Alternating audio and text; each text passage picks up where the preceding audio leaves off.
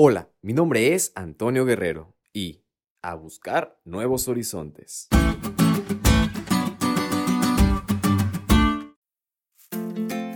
Su servidor vive en la parte norte de México y hay algo curioso que he notado con algunos miembros de iglesia en este lugar. Una mayoría proviene de la parte sur del país, pero vienen acá para encontrar nuevos horizontes y nuevas oportunidades.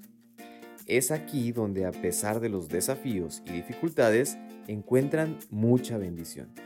Pero a pesar de acomodarse y acostumbrarse a esta parte del país, ellos tienen su corazón en su lugar de origen.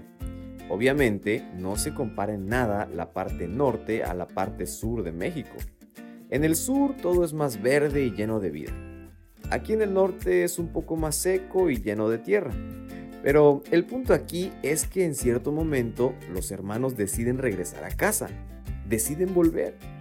Asimismo, en el estudio de hoy, Jacob decidió volver a su tierra de origen.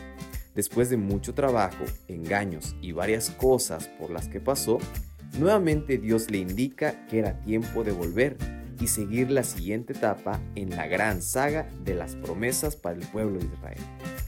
Aparte, también ese movimiento era necesario por razones saludables, puesto que su suegro y sus cuñados de cierta manera habían desarrollado celos contra Jacob.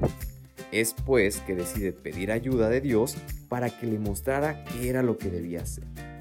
Jacob estaba angustiado, no sabía qué camino tomar. Llevó su caso al Señor y le suplicó que lo dirigiera.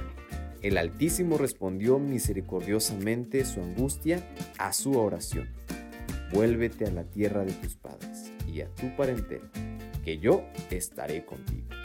Qué maravilloso es nuestro Dios.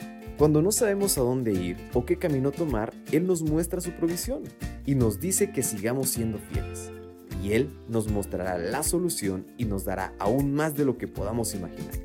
Así que amigos, si tú estás pasando por dudas o no sabes qué rumbo o camino tomar, recuerda que Dios va contigo y que a donde quiera que vayas, Él te guiará, te ayudará y te sustentará.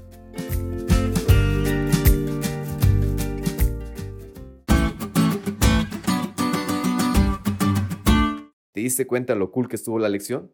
No te olvides de estudiarle y compartir este podcast con todos tus amigos. Es todo por hoy, pero mañana tendremos otra oportunidad de estudiar juntos.